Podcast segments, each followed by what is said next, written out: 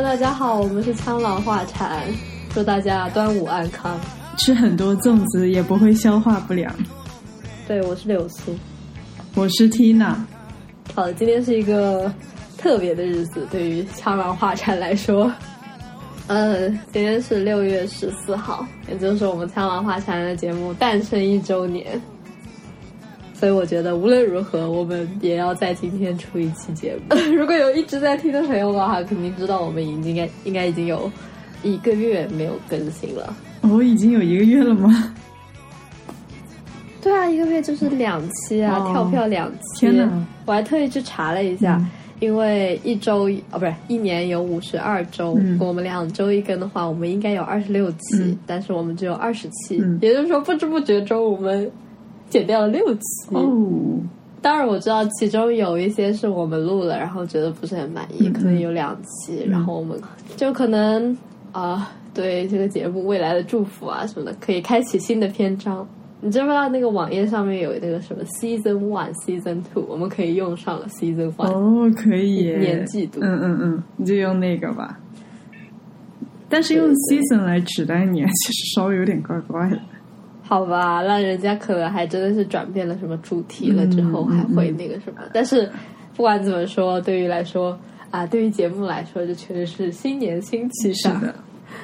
我和 Tina 已经很久没有聊天了，我感觉应该就是长时间的电话谈话。嗯嗯，上一次还是呃，就是紧急的想要录一期播客出来，然后聊了你的那个。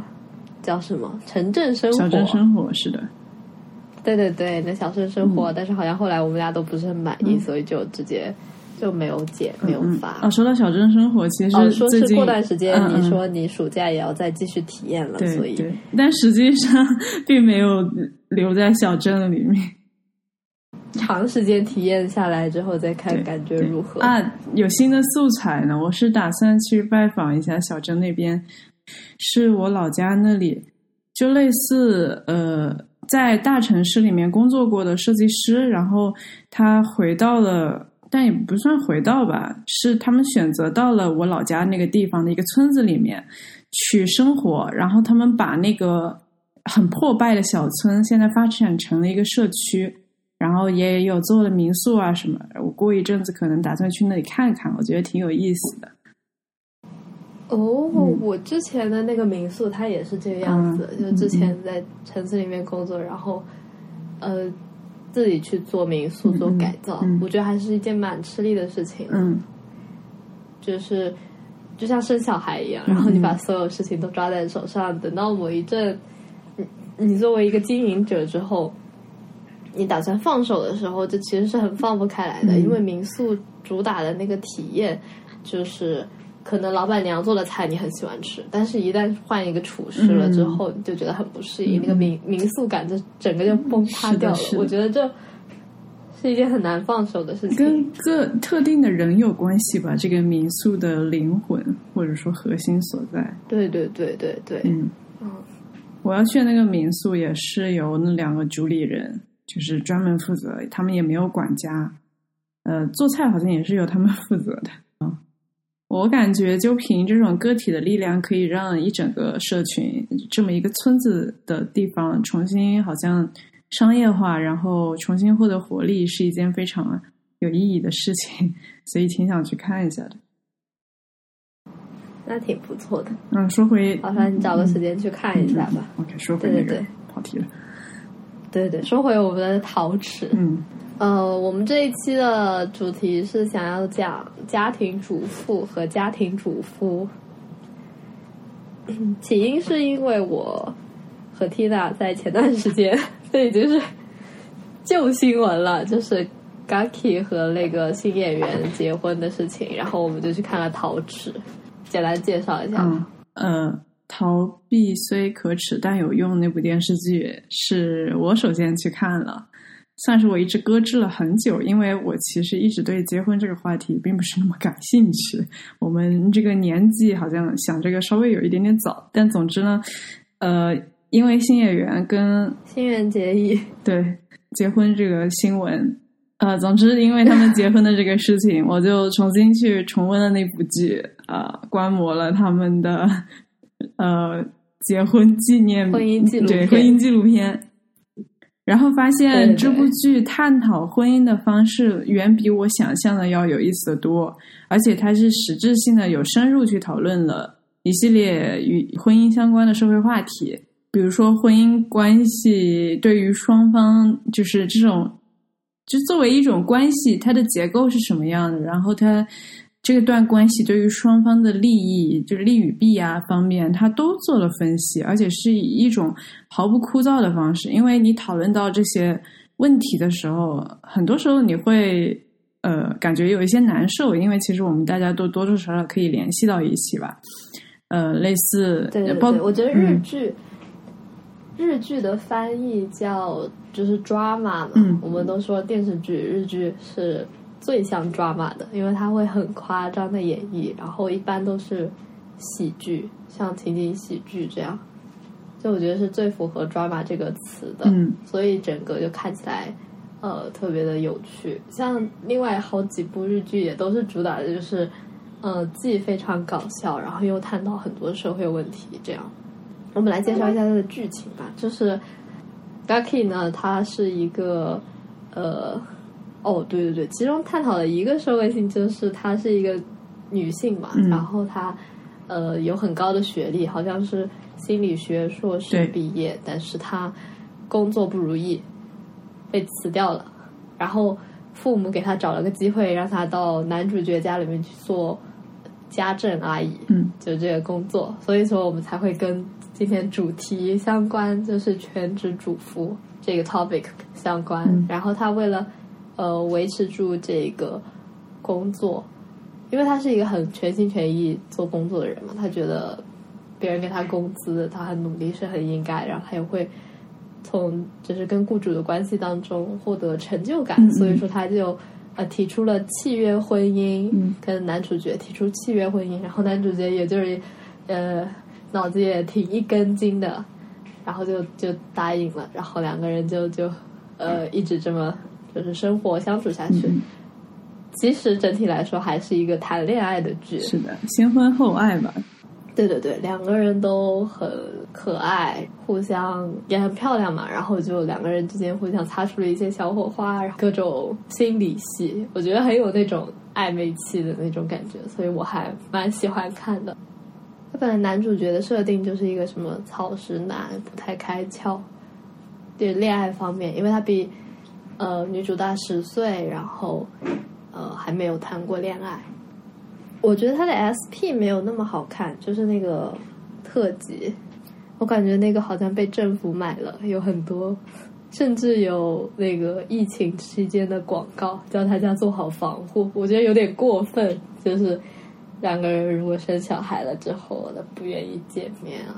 但我觉得这个部分其实还挺真实的。当你的生活一地鸡毛的时候，你挺难去维持原先的一种完全理智的状态在你们两者的关系当中，因为生活不仅仅是两人的这段关系，还有其多其他很多与别人的关系，比如说 Gaki 重返职场对，他呃跟这个其他公司里面同事的关系啊之类的。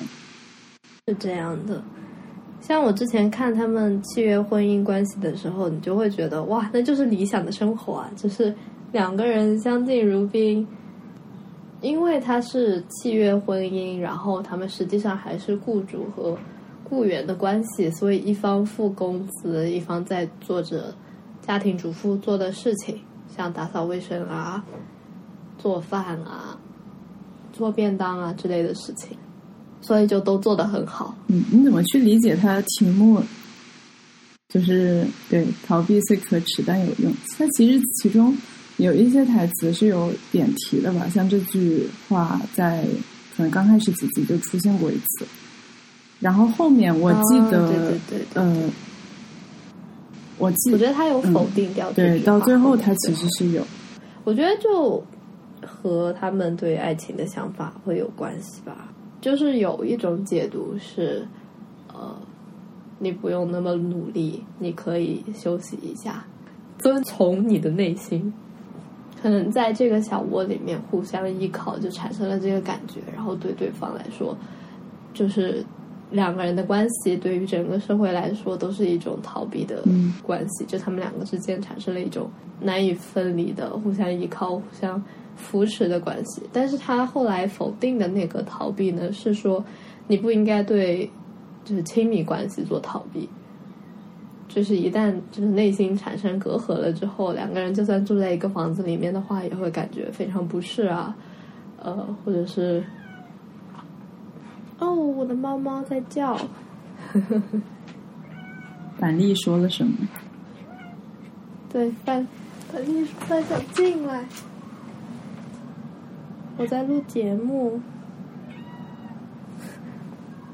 我觉得你说的非典型性也有一种，就是他们俩做的事情不像是很普通的人能做得出来。就是一般人可能会有那个底线，这个底线，嗯，就是不让陌生人住进家里啊，或者是两个人没有任何关系就让他在家里啊。但是这两个人没有。是的，我觉得我们俩如果有这个机会的话，可能都会尝试。这个我也觉得，对我觉得挺改变我对家庭妇女的看法的。嗯嗯，就我近期的尝试来看，我觉得我是一个挺喜欢，就是做饭、嗯，打扫卫生的人。你对家庭主妇是怎么看的？我觉得家庭主妇如果仔细去想职业化的可能性的话，它其实包含了很多复杂的东西。呃，举个例子，就是之前我闲在家里。然后我妈跟我提议，嗯，说你不如去研究一下烘焙、花艺和茶艺。然后我当时听了她这个三个提议，我就感觉这个非常像是一个好妻子值得去研究的那种，呃，更进阶一点的东西，对，是吧？而且而且很经典，对对对，是的，是的，是茶艺、煎茶、什么花艺，嗯，然后。呃，包括我平时在审视我妈妈的时候，她是一个家庭主妇嘛，然后我我就是单纯的对很多事情喜欢去做深入思考，比如就单纯想想哈，我看着她，我有的时候会想象，如果我是她的话，怎么样才能做得更好？然后在教育小孩方面，这个教育是一个方面吧，然后在管理家庭，就是呃，保洁、打扫之类的这些，如果。仅由他一个人去做的话，其实是挺大工程的一个事情。但如果他可以找到适合的人去托付，阿姨、钟点工之类的，那其实就包含在了一个保洁管理的范围里面。然后再想想其他的，还有什么营养学啊？因为前段时间我小弟。他还是一个九岁的孩子，可是，呃，已已经被要求控制体型了。当然，他是零食吃太多，所以人突然长得有点胖了，就是这么一个情况。总之，当时一段时间是家里，呃，都要求小的弟弟需要控制一些饮食，呃，减减肥。然后那段时间，我就总在想，我妈妈的营养学知识，如果。呃，可以有一些进步的话，可能在给自己小孩制定饮食方案的时候，会更加得心应手一些，而不是单纯的去减小朋友吃饭的量之类的，因为他会显得很焦虑对这个事情。我觉得可能跟一些专业知识的缺乏是有关系的。当然，你也可以说我想的太多了，但我是说做家庭主妇。我觉得你想的好高级啊！就是家庭主妇如果要有专业培训的话，是啊，是一种。我也觉得专业素养。对啊，他可以是一个非常高深的呃角色。我不是说他现在不是一个高深的角色，但是确实事实上，非常多的家庭主妇自己对这个角色都显得很消极。然后他他就会觉得我只不过是一个家庭主妇，但是一个家庭主妇可以做的并不是只不过的那些事情而已，他其实可以达成很多。但是这里就有另外一个很重要的因素，呃，插入了，包括在《陶瓷》那部日剧里面有提到，关于家庭主妇从某种程度上来讲，像是拿着最低工资加上一个特别提成。的职业，然后那个特别提成其实是从呃亲密的人当中获得的认同感吧。就是我觉得家人给家嗯给主妇的反馈是非常非常重要的。比如说，当他在呃可能餐饮计划方面做出了一些尝试的时候，你去夸他的这个尝试，因为你发现他对这个事情更加用心了，可能对他来讲是在这方面去做精进一个很大的鼓励。但是事实上，很多人平时就会觉得妈妈给我做饭是理所当然的。也不会去注意哦，他今天是不是特地用了最近的时令食材啊？或者说他是不是换了一种更适合某个家庭成员最近身体状况的烹饪方式？就大家都觉得太理所当然了。我觉得这个是非常难以衡量的。嗯，就是你可能在外工作的老公或者是老婆，他回到家里来说，他肯定想放松自己，他不想要在。怎么说？说难听一点，就是在应酬一下家里的这一位。对，但是这就非常需要互相体谅。是的，而且它实际是非常低成本的事情，我认为。但我觉得需要爱的基础，就是一定要。我觉得这其实是一个很容易形成习惯的事情。如果你去有意的。做一个管理的话，比如现在我们家里主要是阿姨做饭，然后这个说回我之前的小镇生活啦。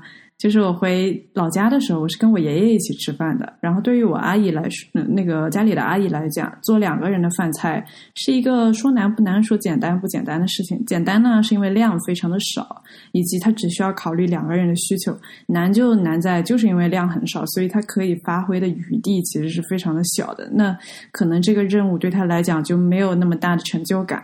但是我有注意到，那每天都是要换菜，对对。还有对，应该。可是我家阿姨她其实对这个事情很用心，所以我几乎每餐饭最后都会，呃，就做一个反馈吧，就至少我会说今天的饭菜很好吃，非常感谢她之类的。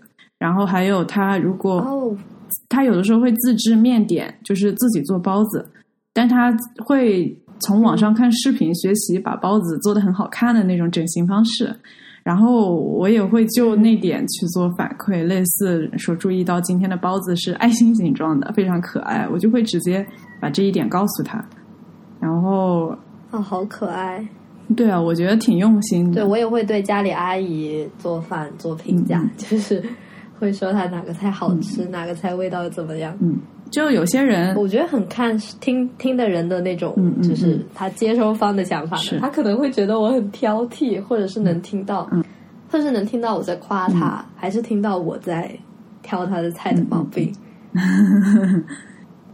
啊，非常难说啊。然后我感觉你刚刚说到家庭主妇作为专门的职业来培养的话，他是。保洁人员、教育家、营养师，还有什么？甚至还有家装设计师吧？因为像家里的那个花呀之类的东西，收纳。对。啊，对，还有收纳。对，所以他要学的还有很多，还有那个就是会计。啊，对对对，要算账，对，管理家里的。资金，嗯，对对。然后再说回他自己本身，作为一个女主人，她呃。是要求在一些正式场合需要能够应付很多事情，就社交方面也要游刃有余。嗯，自我修养。对对对对，我觉得所以家庭主妇这个职业是一个上限下限都很大的职业。嗯，就是你可以拉一个很长的线，就跟每个人的社会地位或者是嗯经济资源有很大的关系。但事实上是他们获得的回报非常的不稳定啊。就你如果在一个公司里想要升职的话，其实很多时候跟你的努力程度大致是成正比的。那你是一直有根胡萝卜掉在你面前，让你追着跑。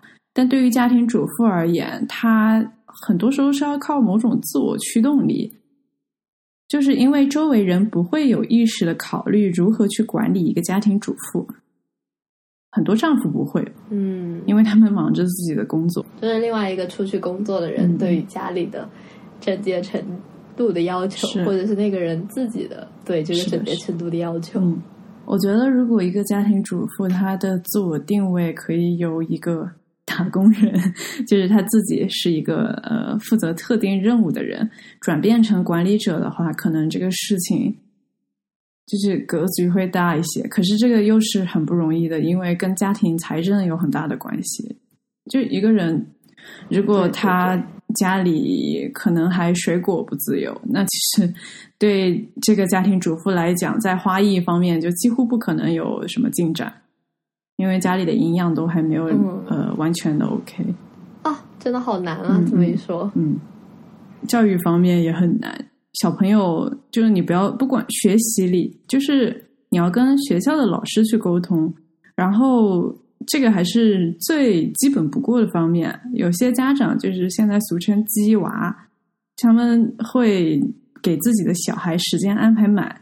但是这个安排满，很多时候是需要。鸡娃是啥？哦，鸡娃就是，呃，被送送去很多辅导班、兴趣班的小孩，就是这个过程吧，或者说这种选择被称为鸡娃，跟打了鸡血一样，应该是取了这个比喻。嗯，应该是这个意思。嗯，我觉得社会上有很多对家庭主妇的偏见，都是。就可能会说，这些家庭主妇就完全是因为她的老公或者她老婆很有钱，然后她就是过着每天逛街，然后喝下午茶的阔太太的生活。嗯，然后这种家庭主妇就被很多人看不起。我今天今天就是我不是跟你说，我为了做准备看了很多。视频嘛，然后这个视频里面呢，他们就说非常的看不起这一类家庭主妇，但是欣赏那些就是在家里做家政阿姨工作的家庭主妇。我觉得这个想法特别的有偏见，就是有钱的家庭主妇，她可以就是让家政阿姨去做家里打扫卫生的方式，她就可以去呃，也不是说要去。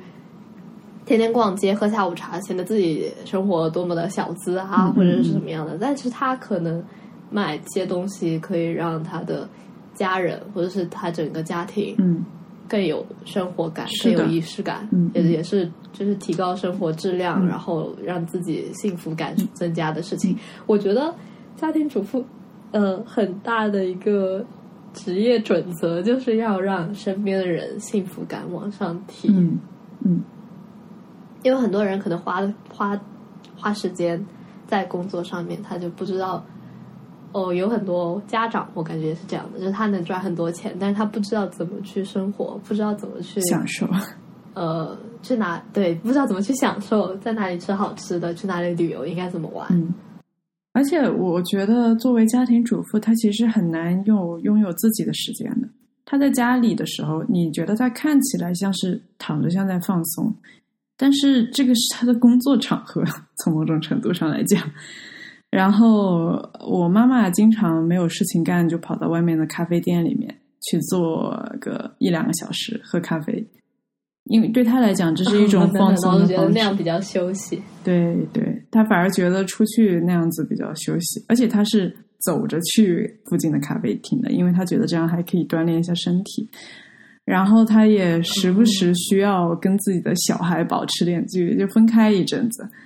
呃，因为他觉得只有这样才能休息。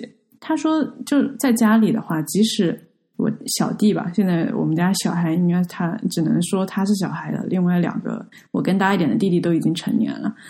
呃，就是他说，即使在家里，小弟没有叫他，他也会觉得自己是处于一种待命状态，就会有种一直。很疲劳的感觉，我觉得也都是可以理解的。是的，对对，我觉得很好理解。我我在家里的时候，我妈总感觉我不在做正事，然后心里总是挂念着我。我想吃什么东西啊，或者是我想，对我想干什么。即使孩子自己跟母亲强调这是没必要的，但是对于很多母亲来讲，这是已经是一个。融入了他们生活，融入了他个人本身的一种习惯了。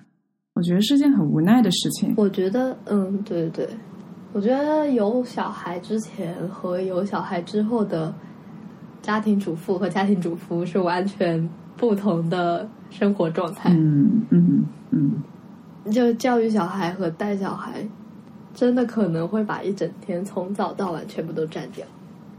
我还看了那个，就是 Cat and Seed 的那个他们的一天家庭主妇挑战，让他好像跑到日本去住了，然后就看他们假装一天家庭主妇，然后六点半就要起床，然后做早饭，叫丈夫起床，叫孩子起床，然后出去买菜。然后回家烧饭做，从早到晚就就都没有自己的 free time，就非常的辛苦。觉得家庭主妇说回来，呃，还有一个比较关键的点在“家庭”这个词上面。这个主妇她其实背负着一种责任，是要把这个家庭呃维系在一起的，就是。呃，这可能有点，这个好大呀。对啊，但是 刻板印象说，就是传统观念里面，呃，如果两个人的夫妻关系不能继续下去的话，其实女方有可能会承受更多的问责，因为她会认为，呃，可能因为她做错了什么，导致她的丈夫不跟她继续这段关系，或者反总之就是因为她的错，所以这段关系才会破裂。还有事后会，大家会默认母亲需要更多的为小孩负责。当然，事事实是怎样，这个就另说。就很多人责难于“家庭主妇”这个词的原因，就是他觉得很多问题都会无故的，就是抛在家庭主妇的头上，但他们本身应该没有这个样子的责任，就是婚姻家庭就是大家的事情。嗯。然后觉得没有独立性，所以在这个一直强调女权的最近这个社会，就家庭主妇一定是不被看好的。我现在也觉得，如果身边有朋友，他的梦想就是想当一个家庭主妇的话，他一定不会大声的说出来。嗯嗯，他也觉得会别人被别人看不起。但就像我们说的，其实家庭主妇也可以做一个特别有追求的，嗯就是。你在家里如何定义你是一个精神自由还是一个精神不自由的人，就完全是靠你自己对你的生活的追求和你就是跟你周围人去协商，你要做多大程度的让步或者是不让步。而有很多影视剧会把那种家庭主妇一旦恢复工作，就会变成出去遇到烂桃花，或者说开始出轨，就是啊，我感觉很多很多电影会写这样的剧情，就是。一个女的，她本身特别的厉害，然后她家庭主妇职业也做的特别好，但是她的老公可能非常的妈宝。然后一旦这个女性本身具有能力，然后她出去恢复工作的话，她会吸引就是比她的老公更厉害的男人。这样，我觉得这种影视作品里面，也就是 根据我们女性主义的分析来看的话，就是很具有。男性危机感，他会觉得他自己的女人就是一旦出去了，遇到这个花花世界了，那就会抵挡不住比他厉害的男性的吸引。嗯，或者是自己在外面都，就是可能男性自己在外面都无法抵抗这种诱惑的话，他就觉得不觉得女性可以抵抗这样的诱惑，然后就会浮想联翩啊什么的。嗯，总之这些 这些剧情的发展就很影射，就是社会上大家。心怀鬼胎的样子，嗯，我觉得还蛮好玩的。说回那个电视剧的话，我觉得电视剧它除了讲了这一对就是夫妻之间互相相处的关系之外，哦，反正我看的很开心。他还有就是与 Gaki 鲜明的对比的是他的姨妈，就他因为没有结婚生小孩，然后有了超高的社会地位，就是他的在公司里面。职位非常高，然后有被强调过这一点。嗯，我还有看过一个那个《极道主夫》，这是一个漫画，然后他有翻成番剧，就是泡面番，嗯，可能三分钟一集，然后压成二十分钟，就就好几章嘛。然后我觉得还蛮有意思的。他就讲一个黑手党的，曾经是黑手党一哥的。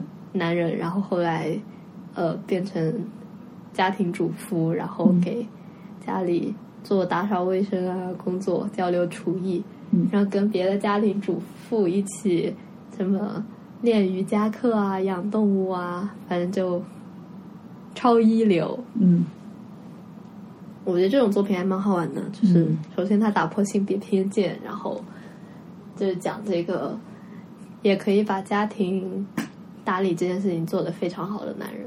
其实我觉得要消除对家庭主妇的偏见，呃，很好的方式就是鼓励男人成为家庭主妇，嗯以及更具体的告诉主妇和主夫们，成为一个优秀的家庭主妇到底具体应该做些什么事情吧。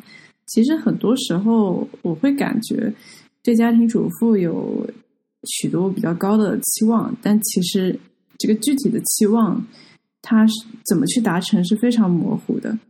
比如，呃，你要教出很优秀的孩子，但是如果家庭主妇本人的教育程度有限的话，她其实会一头雾水，不知道怎么去规划孩子的教育，呃之类的事情。然后，对，我觉得你妈妈和小孩保持保持距离这一点是很多家庭主妇需要学习的，因为我有我我我之前一直有说过，我有个朋友，他家里三个儿子，嗯。就是被教出来，完全一个模子里面刻出来的，嗯就是三个人没有任何的区分度，嗯然后全都能在他们身上看到他们妈妈的影子，就是嗯。特别的明显，就是肯定是抓的特别紧，然后嗯就这也不让让做，那也不让做，没有什么个性的发展。嗯。然后妈妈也不工作嘛，就成天在家里面就给小孩就是榜样效果。嗯哦，就是支持更多的更多男人成为家庭主妇，我觉得这对女性女权运动都是一个很大的进步呢。我觉得其实不要给他扣上女权那么大的帽子，换一个角度来想，呃，一个职业他如果想要就是一个职业社群，他如果想要更好的发展的话，他需要多一些视角吧。如果家庭主妇就是我们来说这个家庭管理人员，他这个嗯角色，如果只有女性视角的话，其实可能在一些方面是存在局限性的。如果有男性参与进来，他可能对家政管理有新的一些见解，那也是一个很好的事情。哦，虽然我挺难想到一个很具体大的隔阂，我感觉就是他会跟，嗯，就很多人说家庭主妇，她一个人做家庭主妇，她就是慢慢的社会性死亡。嗯我我看的那个视频里面还有律师说，千万不要做家庭主妇，呃，主妇。如果有人说我养你啊，那就是他在害你什么的。因为家庭主妇的官司，离婚案的官官司特别的难打，嗯因为说是分家产各分一半，那你知道你的老公有五千万的时候，但是你不知道他藏在哪里，那你嗯找不到这个他还有五千万的这个证据的话，那他最多只能分就是一年的流水，嗯。就其实是这么回事。所以，所以婚姻保护护法，这甚至是劳动法案都是保护不到家庭主妇的。我觉得这个甚至有点，就是超出了家庭主妇的考虑范围了。这个就真的是你结婚这个选择，你要擦亮擦亮眼的做，然后过了这个门槛，你再去考虑你是否做家庭主妇或者更好的家庭主妇。就是他做家庭主妇，他他他的意思是说，他的无形资产是在消失的。就是做家庭主妇了之后，他会，呃，就是你的老公一直在外面工作创业，他也积累了很多声望、朋友、社会地位，啊然后这些东西都是在你做了家庭主妇之后就逐渐消失，然后减到零，就相当于你任何其他的职业素养、机会成本职。业基础，嗯就是你可能本身，比方说你读了个职高，你可以做护士，但是你简历是履历上面有好几年的家庭主妇，他就会默认你的那个什么以前的技能全部都忘光光。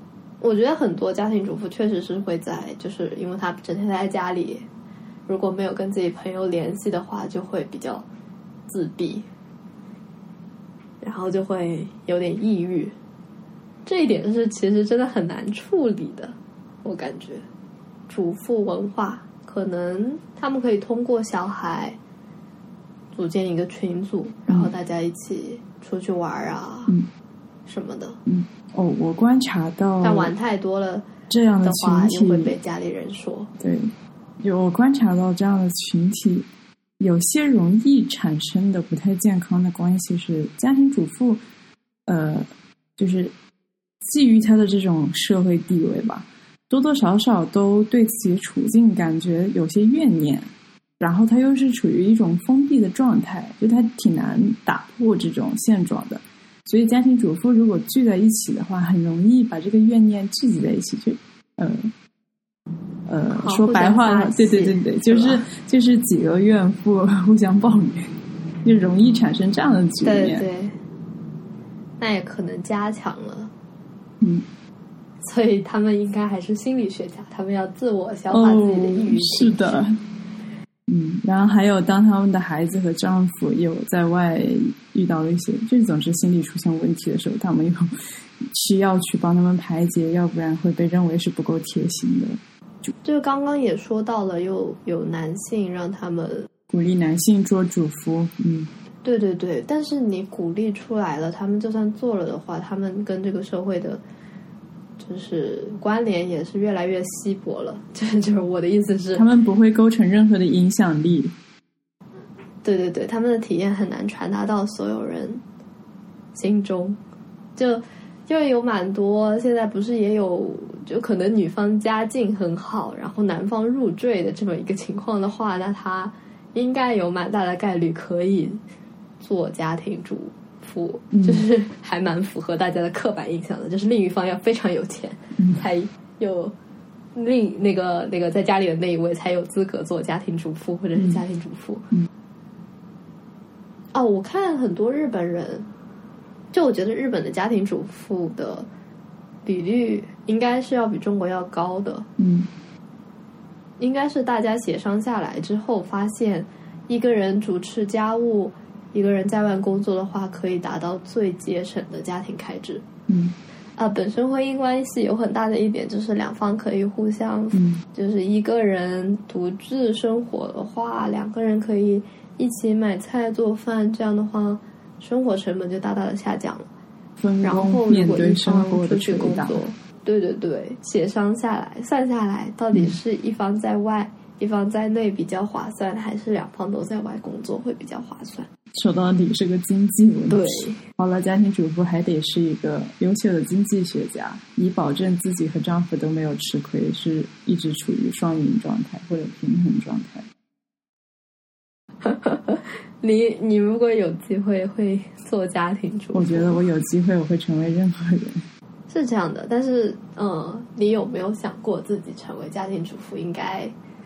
做些什么啊，或者是有怎么做啊？因为你妈妈是个家庭主妇的话，对，你应该就是会想，我肯定能比她做的更好。对，是的，经常在思考这个事情，但除此以外，没有更大的呃驱动我去成为一个家庭主妇的事情。对，因为你遇到另一半之前，我感觉都是的，很难有这个想法。嗯，我只能说，我现在看待家庭主妇，就看待我成为家庭主妇这种可能性的方式，是以一种我要去面对他可能面对的一些挑战，以及我会如何去解决做个家庭主妇的问题。就是这个方面有点像解谜的乐趣，挺好的。对，就是跟其他的所有的可能性一样的思路吧，而不是具体的那种我被关在了家里，然后失去了一些未来的发展可能性。就是我没有去想过那个方面，太搞笑了。我妈妈其实是在近几年才开始在家里插花的，算是家庭主妇的升级吧。然后在那之后，我有向他提出一些较为刁难的建议，比如我问他有没有考虑过按照季节更换家里的窗帘。哦，我觉得这个真的很好，你可以按照就是四季来，因为我前段时间一直在刷小红书，我的小红书里面现在就不是不是宠物，就是家庭装修。就我觉得软装他们有说。现在是春天的颜色，夏天的颜色，秋天的颜色，然后会更换家里的味道，香薰的味道。对，香薰。我们家现在有用香薰，但是不会去更换它。不过我觉得这点也也看人，非常有生活感。嗯反正我蛮喜欢，嗯我我希望以后可以做到。嗯 我打算自己生活的时候，我也希望我能够啊，然后再有花园的话，就是是一个更大的变量。我们家里目前还没有。对我们家里目前还没有成功做就是养花方面的事情，只只能说是成功把花种进去，然后过了花季它就不行了，没有达到可持续的状态。但是养菜倒种菜倒是可持续的，就比较高级的园艺设计的话，应该是一年四季它有不用去更换，你可能更换的只是那种景观花，嗯但是别的那些大树都是不用换的，嗯就是这一个季节嗯这种这棵树会亮，然后那个季节那两棵树会亮，然后就是这么一回事。嗯这应该整个嗯就是呃花园四季都有看头。嗯。我 我觉得吧，与其说去做一个家庭主妇把这些幻想实现，我们不如直接动身上岛。不，你觉得以后家庭主妇会变多还是变少呢？我觉得不结婚的人会变多，而且好像是在变多吧我。也觉得，那 那这情况下，就是家庭主妇一定会变少。嗯，家庭主妇对对会变少。你说如果不呃，如果结婚的人变少的话，那迫于上一代的压力，他们可能也会成为就是像啊、陶瓷里面这样的契约婚姻关系。这种情况就可能会变多，两个人就是相敬如宾啊，房间里面也不睡一张床啊，就互相过着自己的生活啊，房间打理干净就好。我很怀疑，我觉得单身的生活应该会更轻松一些。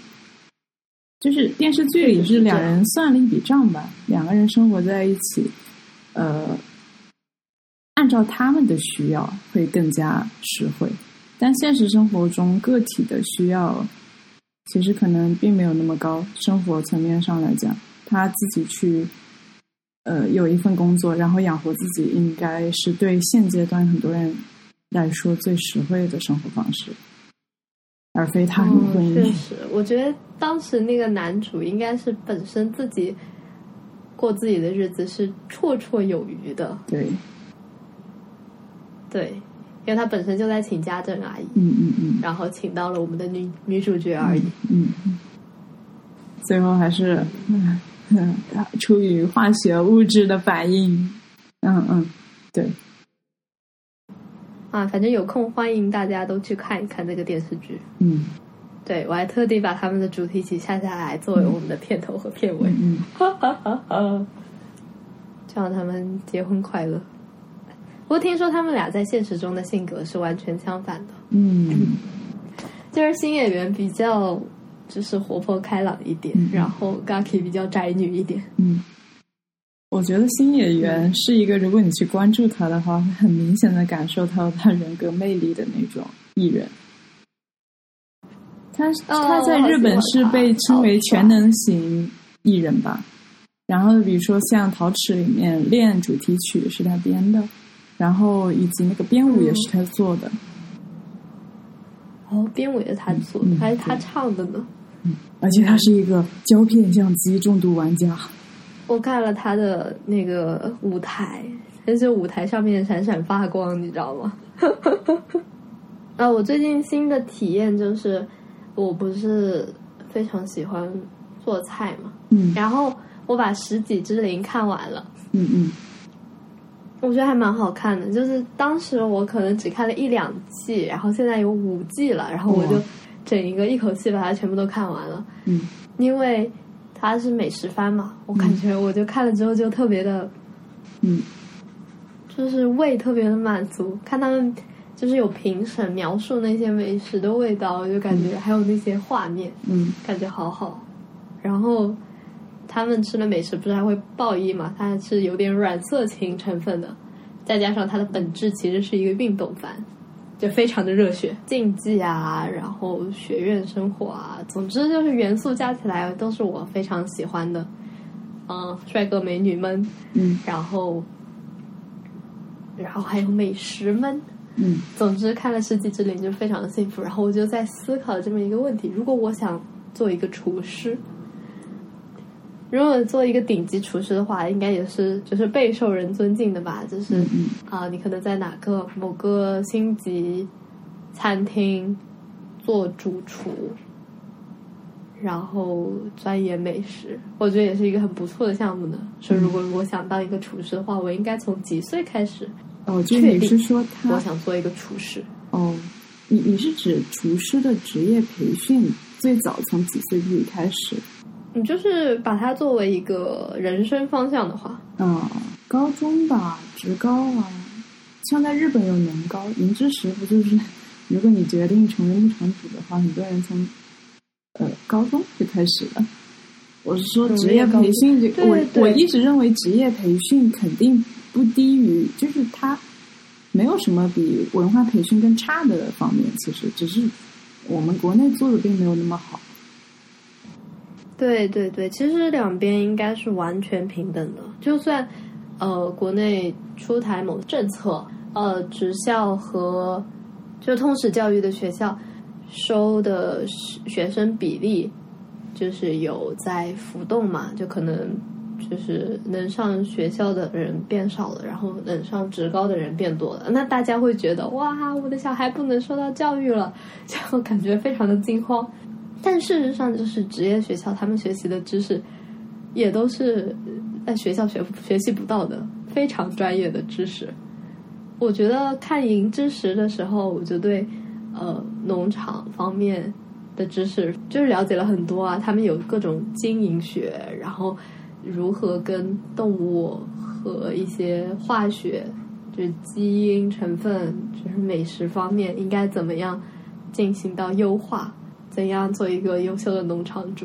我觉得这都是很有魅力的东西。但是学习这个东西，永远都是你一开始学的时候，你不知道它意义在哪里。然后后来你慢慢感受到它的魅力了之后，可能就晚了，你就错过了要去。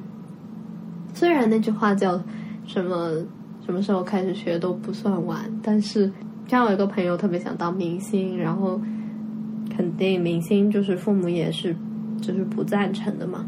然后就会觉得自己要是早一点确定下来，早点受到专业的培训的话，那该有多好啊！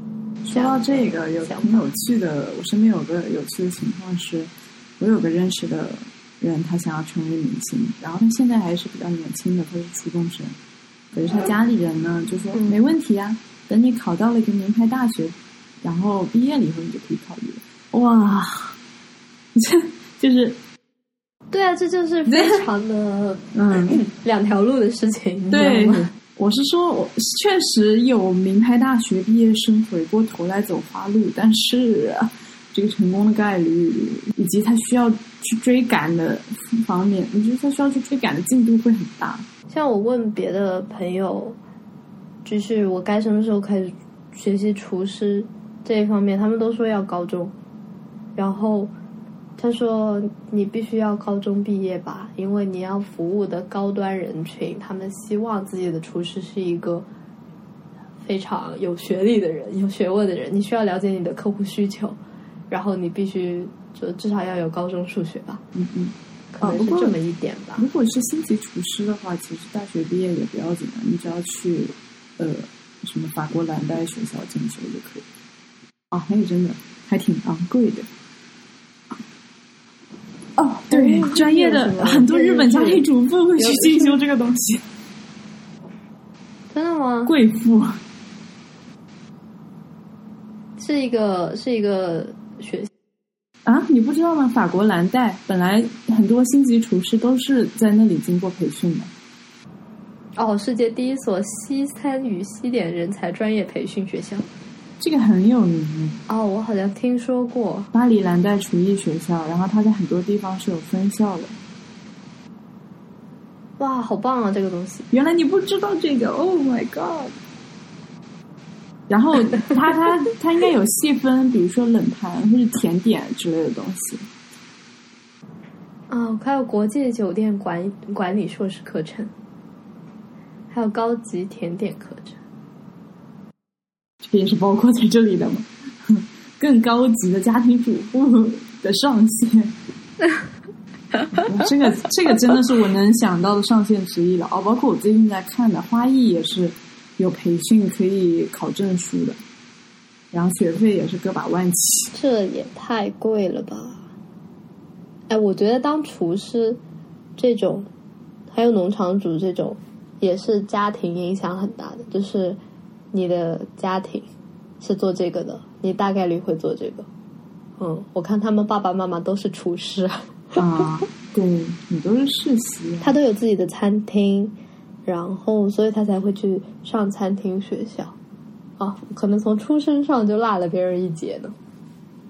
虽然我对这个事情很感兴趣，我觉得但并不影响我之后就是继续对这个东西感兴趣，然后去实践什么的。我只是不想花大价钱 去。实践，等我等我事业有成了之后，我再去上这个蓝带厨艺学校。